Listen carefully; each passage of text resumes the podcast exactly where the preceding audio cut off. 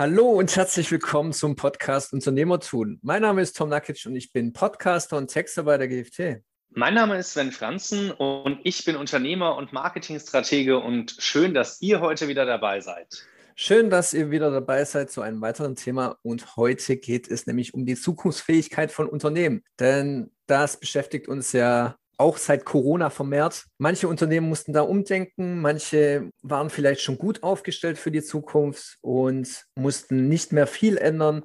Aber wir erwarten ja auch vielleicht mit der Bundestagswahl einen kleinen Wechsel in der Politik. Und das hat vielleicht auch ein paar Konsequenzen zur Folge.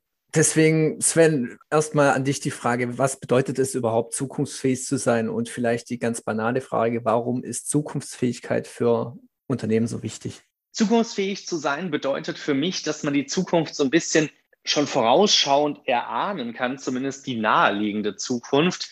Also wir sehen ja häufig, dass sich ein Trend abzeichnet, dass sich etwas verändert. Man sieht vielleicht, dass etwas mehr oder weniger genutzt wird oder dass sich etwas ganz schnell eben einfach in eine ganz andere Richtung entwickelt, als wir das jetzt vielleicht in der Vergangenheit oder auch traditionell gewohnt waren. Und genau dann immer, glaube ich, zeichnet sich ein Trend und damit auch ja eine Veränderung für die Zukunft ab, die, wenn wir da mitgehen, uns als Unternehmen anpassen, uns eben zukunftsfähig machen, weil wir dort mitspielen können. Ein gutes Beispiel aus meiner Branche oder meinem eigenen Unternehmen ist beispielsweise, dass wir seit circa fünf Jahren schon remote und aus der Cloud arbeiten. Das heißt, für uns war Corona gar nicht so die große Umstellung, außer dass noch mehr Kunden zum Vergleich zu vorher das akzeptiert und anerkannt haben oder sogar wollten und dass unsere Präsenzmeetings und Workshops natürlich auch quasi null abgesackt sind,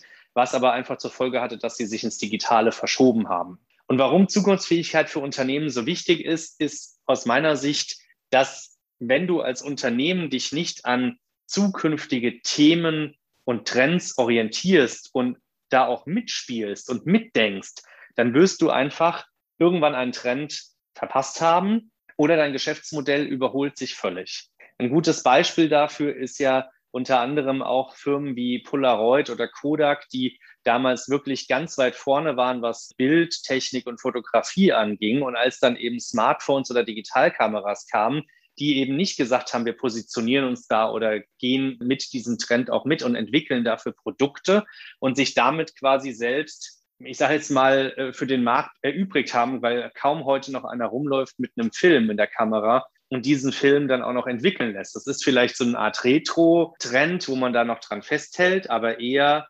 nicht auf längere Sicht, ja. Und deswegen glaube ich, ist das so wichtig, dass wir zukunftsfähig bleiben als Unternehmen, indem wir uns an zukünftig aufpoppenden Trends orientieren und schauen und überlegen, an welchen Stellen können wir hier nutzen und auch Zweck für Kunden bieten, dass sie weiterhin mit uns zusammenarbeiten und damit unser Geschäftsmodell erhalten bleibt. Irgendwie ist es ja offensichtlich, warum Zukunftsfähigkeit so wichtig ist. Aber ja, wie deine Beispiele jetzt gerade ja auch veranschaulichen, ist das manchmal dann vielleicht doch nicht so gegeben. Das hängt vielleicht auch damit zusammen, dass Unternehmen einige Merkmalen fehlt, um zukunftsträchtig auch zu sein. Was zeichnet denn so ein zukunftsfähiges Unternehmen aus? An welchen Parametern machen wir das grundsätzlich fest? Ich glaube, dass diese Sache jeder selbst für sich definiert. Für mich subjektiv zeichnet sich ein zukunftsfähiges Unternehmen dadurch aus, dass es vor allem offen ist, also offen für neue Ideen, für Diskussionen, für Feedback und dass es offen ist für Mitarbeiter, die sich einbringen wollen und die vielleicht anders denken, nach vorne denken und in irgendeiner Form etwas sehen, was vielleicht der Rest des Teams oder sogar Management, Geschäftsführung noch nicht sehen. Und wenn man solche Leute nicht nur fördert, sondern auch fordert und zu Wort kommen lässt, glaube ich, ist das eine Kultur, ein Spirit von Offenheit und von ja, Aufgeschlossenheit für Trend, Zukunfts- und Innovationsthemen, die ein Unternehmen sehr stark machen können, dass man dadurch eben wesentlich zukunftsfähiger wird. An konkreten Parametern kann ich das jetzt gar nicht festmachen, weil ich glaube, dass man das schlecht messen kann. Das ist eher so ein weicher Faktor, wie die Führung, das Management eben mit Mitarbeitern umgeht und die Mitarbeiter auch führt. Das ist an der Stelle aus meiner Sicht etwas Notwendiges. Und ich würde das an der Stelle so sehen, dass man so ein zukunftsfähiges Unternehmen führt. Dann gibt es aber vielleicht doch manche Maßnahmen, die Unternehmer ergreifen können, um dann die Zukunftsfähigkeit zu stärken. Inwiefern trägt denn zum Beispiel eine nachhaltige Unternehmensentwicklung dazu bei? Was kannst du dazu sagen? Ich glaube, eine nachhaltige Unternehmensentwicklung in Bezug auf Manpower, Brainpower und auch Zukunftsfähigkeit und Innovation ist ganz klar, dass wir den Menschen in den Fokus rücken müssen. Heißt, wir müssen unser Team, unsere Mitarbeiter nicht nur die besten Leute für uns gewinnen, sondern auch halten und binden. Und wenn wir Menschen binden wollen, müssen wir auch dafür sorgen, dass sie besser werden oder dass ihre Brainpower ausgebaut wird, indem wir sie weiterbilden, indem wir sie zu Fortbildungen, Trainings, Coachings schicken, damit sie einfach an der Stelle genau das Know-how, diese Skills, dieses Wissen und vielleicht auch die Inspiration bekommen auf zum Beispiel irgendwelchen Keynote-Speakings oder Vorträgen und Veranstaltungen, äh, um eben diese Trendthemen, diese neuen Impulse auch ins Unternehmen an die anderen Teammitglieder als auch in die gesamte Kultur mit einzubringen, um mit diesem ganzen Wissen, Know-how und auch diesen Ideen und Impulsen von außen dann eben neue Produkte entwickeln zu können. Ja, dann gibt es natürlich auch die gesamte strategische Ausrichtung des Unternehmens. Manchmal jetzt Kodak zum Beispiel hat es natürlich verpasst, irgendwann mal sich strategisch neu auszurichten. Welche Chancen bietet aber generell so eine strategische Neuausrichtung, auch wenn ich jetzt mal angenommen etwas spät dran bin damit? Naja, ich glaube, die strategische Neuausrichtung ist der äh, Schlüsselfaktor schlechthin. Das ist das, was wir ganz am Anfang besprochen und diskutiert haben, mit der Zukunftsfähigkeit und auf Trends zu schauen. Ich habe da nochmal ein ganz äh, typisches Beispiel oder ein, ein Beispiel aus Deutschland, was mir da sofort einfällt. Und zwar so eine relativ starke strategische Neuausrichtung hat man bei Otto gesehen. Otto hat damals den Katalog peu à peu sozusagen weniger gedruckt und auch weniger Fokus drauf gelegt, so könnte man formulieren, mhm. und ist online gegangen. Heute ist da Otto unter anderem auch ein Plattformanbieter, wie das Amazon ist oder wie das jetzt auch Zalando nachgemacht hat. Auch die sind auf diesen Trend Plattformanbieter aufgesprungen. Derjenige, der diesen Trend insgesamt komplett verschlafen hat und den es deshalb auch heute in dieser üblichen Form oder auch als übliches Unternehmen, ich glaube, Markenname wird hier und dort noch genutzt, vor allem für Reisen, aber den es eigentlich nicht mehr gibt, ist die Firma Neckermann. Neckermann mhm. in Frankfurt hat jahrelang noch, obwohl Otto schon auf Online gegangen ist, im E-Commerce sich ausgebreitet hat, gesagt, unsere Kunden sind es gewohnt, die kaufen im Katalog, wir verschicken weiterhin diese riesigen Klotzkataloge. Ja, wer die noch kennt, das waren ja wirklich, da konntest du jemand mit erschlagen, das waren riesige Kataloge. Und ich glaube, deswegen ist eine strategische Neuausrichtung notwendigst. Also wenn ich auf einmal sehe, mir geht mein Geschäftsmodell komplett verloren und ich beobachte Trends, die komplett in eine andere Richtung gehen, in dem Moment muss ich reagieren. In dem Moment kann es sein, dass ich vielleicht, weil ich eh zu spät dran bin, einen komplett Schwenk machen muss und muss mir überlegen, wofür stehe ich eigentlich. Und das Thema ist ganz interessanterweise auch immer sehr stark mit Marketing und Unternehmertum verbunden. Denn im Marketing stellen wir uns ja auch immer wieder die Fragen, wer sind unsere Kunden, was bieten wir ihnen, warum bieten wir ihnen das, was ist der Unternehmenszweck, was ist unser Warum in der Story dahinter? Und was können unsere Kunden von uns erwarten, Thema Vision, Mission, Qualitätsversprechen. Und das sind immer Dinge, die werden manchmal auch ein bisschen belächelt, dass man sagt, ja, das kann man jetzt alles niederschreiben, aber wozu denn? Aber je nach Unternehmensgröße und je nach Tragik einer solchen Veränderung jetzt in Trends und damit eben dann zukunftsfähig zu sein, muss bei so einer Komplettneuausrichtung sowas strategisch alles ausgearbeitet werden. Und da müssen wir ganz klar drauf schauen. Und ich glaube, dass das immer wieder Unternehmen verpassen. Wir haben jetzt das Beispiel Kodak gehabt mit Fotografie. Wir haben das Beispiel Neckermann gehabt mit den alten Katalogen, die nicht online gegangen sind. Und ich glaube, genau an der Stelle muss man schauen, wenn man sich diese Beispiele betrachtet, dass man als Unternehmer und Unternehmen immer wieder sich selbst in Frage stellt, sich auch Impulse von außen holt, auch Experten von außen holt, die einen beraten, um mit diesen Impulsen eben dann auch die Zukunftsfähigkeit wieder zu stärken, beziehungsweise auch nochmal alles Bestehende zu überdenken, auf den Kopf zu stellen und nochmal neu zu denken. Ja, bei den besagten Unternehmen, da hapert es vielleicht ja auch an der Unternehmensstruktur und Kultur. Du hast es jetzt auch vorhin schon angesprochen. Da muss auch Innovationsbereitschaft dabei sein und vielleicht auch eine starke Fehlerkultur. Das heißt, ja, dass Innovationen, die vielleicht nicht so funktionieren, dann auch da Mitarbeiter nicht abgestraft werden oder dass ja sich die Leute eben trauen, da neue Wege zu gehen. Was glaubst du denn sonst, äh, was in der Struktur oder der allgemeinen Kultur des Unternehmens sonst noch hilfreich ist, um eben zukunftsfähig aufgestellt zu sein? Ich hatte es ja vorhin schon gesagt, ich glaube, dass was die Unternehmenskultur angeht, es sehr wichtig ist, dass wir offen sind als Unternehmen. Ja, das heißt, eine Unternehmenskultur muss dem Rechnung tragen, was wir auch an die Zukunftsfähigkeit des Unternehmens erwarten. Und da, so ist es auch mit der Unternehmensstruktur. Ich habe eine Kundin, die ist eigentlich im Bereich Prozess und Prozessmanagement, aber das hat sehr viel auch mit Unternehmensstruktur und damit auch irgendwann mit Kultur zu tun, nämlich mit der Kultur, wie arbeiten wir zusammen und in der Struktur auch, wie arbeiten einzelne Abteilungen zusammen und wer arbeitet mit wem.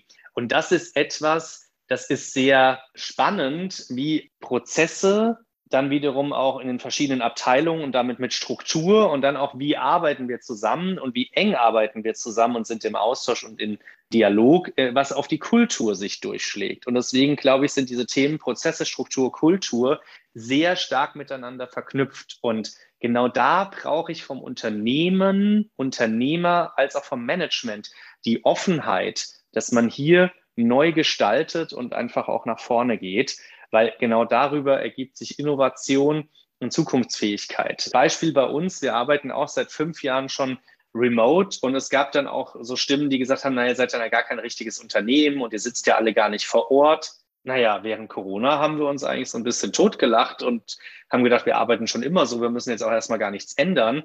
Und viele Unternehmen sind dann erst remote gegangen und heute sagt man, naja, äh, diskutiert man das Recht auf Homeoffice etc. Also man sieht daran, dass diese Offenheit und äh, wirklich da auch tolerant und aufgeschlossen zu sein, das ist das Hauptmerkmal, wo wir hier jetzt in dem Podcast auch die ganze Zeit immer wieder drauf stoßen, für einfach Innovation, für Chancen nutzen und eben sich zukunftsfähig aufzustellen, auch in solchen Bereichen. Da kann ich vielleicht tatsächlich auch einen kleinen Schwenk aus meiner eigenen Erfahrung reden, weil viel haben wir natürlich auch mit recht traditionellen Maschinenbauunternehmen zu tun. Und wenn man da in das Gespräch mit der Online-Marketing-Abteilung kommt, dann beschweren die sich auch äh, öfters mal darüber, ja, der Online-First-Gedanke ist in vielen dieser Unternehmen noch gar nicht so richtig implementiert. Und das ist natürlich auch eine Frage der Unternehmensstruktur, die auf jeden Fall zukunftsfähiger wäre, wenn eben dieser Online-First-Gedanke da wäre. Da stellt sich natürlich die Frage, warum scheuen wir uns manchmal so vor Veränderung? Wie können wir uns da überwinden?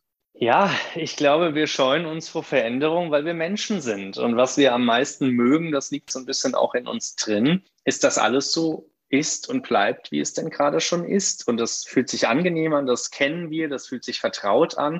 Und deswegen finden wir das eigentlich ganz angenehm. Leider oder glücklicherweise bleibt es halt nicht immer dabei, dass alles so ist. Wenn wir mal zurückdenken, ganz weite Schritte in die Vergangenheit, dann ist das ja so, dass wir unter anderem früher auch äh, verschiedene Stände hatten, wo es manchen Menschen ganz schlecht ging, manchen Menschen, die hatten sehr viel Geld. Da hatten wir aber über verschiedenste Missstände zu sprechen, wenn wir im Mittelalter denken oder auch die Rolle der Frau und die Rechte der Frau. Und das ist ja teilweise auch erst 40 oder 60 Jahre her. Oder die Rolle auch von einzelnen Menschen, ob das jetzt Religion oder sexuelle Orientierung ist. Und all das sind aber Dinge, die sich entwickelt haben. Wir sagen heute auch nicht mehr in der deutschen Sprache, holdes Weib, was möge ich euch tun? Ja, also wir haben uns da entwickelt. Und ich glaube, wir müssen uns vor dieser Scheu ein bisschen sozusagen die Angst davor nehmen, dass Veränderung immer bedeutet, dass es herausfordernd oder schlechter wird, sondern meistens ist es ja, wie wir sehen, eigentlich zum Positiven, mehr Freiheit, mehr Frieden. Wir sehen das mit Demokratien und der Europäischen Union als ein Länderzusammenschluss. Dadurch hat sich viel verändert und man mag auch vielleicht sagen, hier und da hat es uns Geld gekostet oder wir zahlen die Zeche für andere Länder, die nicht gut wirtschaften, wird ja häufig gesagt. Das kann so sein, aber hat es uns nicht auch viel an Werten gebracht? Zusammenhalt, Frieden und Gemeinsamkeit. Und ich glaube, wenn man diese positiven Aspekte sieht, dann ist Veränderung gar nicht mehr so so, so schlimm und dann können wir das auch überwinden, dass wir da aufgeschlossener, offener herangehen und dass wir das wirklich Unmögliche denken. Denn alles, was so existiert, ich sage jetzt mal ein Staubsauger, ein Laptop, ein Smartphone, das sind alles Dinge gewesen, die in unserem Kopf als Menschen waren oder eines Menschen, der es entwickelt und erfunden hat. Und dann wurden aus seinen Gedanken Handlungen oder echte Produkte und Dinge, die heute unser Leben verändern oder Trends tatsächlich gesetzt haben. Und ich glaube, dass genau diese Offenheit und dieser, diese Idee, dass wir mit Gedanken etwas kreieren ins Außen hinein, dass wir damit sehr stark wachsen können und dass uns das auch die Angst nehmen kann, solche Veränderungshemmnisse zu überwinden. Ja, das ist doch quasi ein perfekter Abschluss für diese Folge. Ich bitte unsere Zuhörer, bitte, bitte schreibt uns und erzählt uns von euren Erfahrungen. Wie zukunftsfähig haltet ihr euer Unternehmen? Und was glaubt ihr, wo könnt ihr euch noch verbessern? Und ja, dann lasse ich dir nochmal das letzte Wort und du darfst dich verabschieden, Sven. Ja, liebe Zuhörer, schön, dass ihr heute wieder dabei wart. Ich freue mich aufs nächste Mal und äh, als kleinen Rausschmeißer, seid offen, überlegt euch mal, welche Gedanken vielleicht tatsächlich bei euch nur eine Idee oder Gedanken im Kopf waren und sich dann nach außen hin zu etwas wirklich entwickelt haben und nutzt das immer wieder als euren kleinen Veränderungsschub oder Kick-Ass-Effekt, wenn auch ihr euch vielleicht mal schwer tut, eine Veränderung mitzunehmen. In dem Sinne freue ich mich, von euch zu hören und freue ich mich auf die nächsten Folgen. Bis dahin. Macht's gut. Tschüss.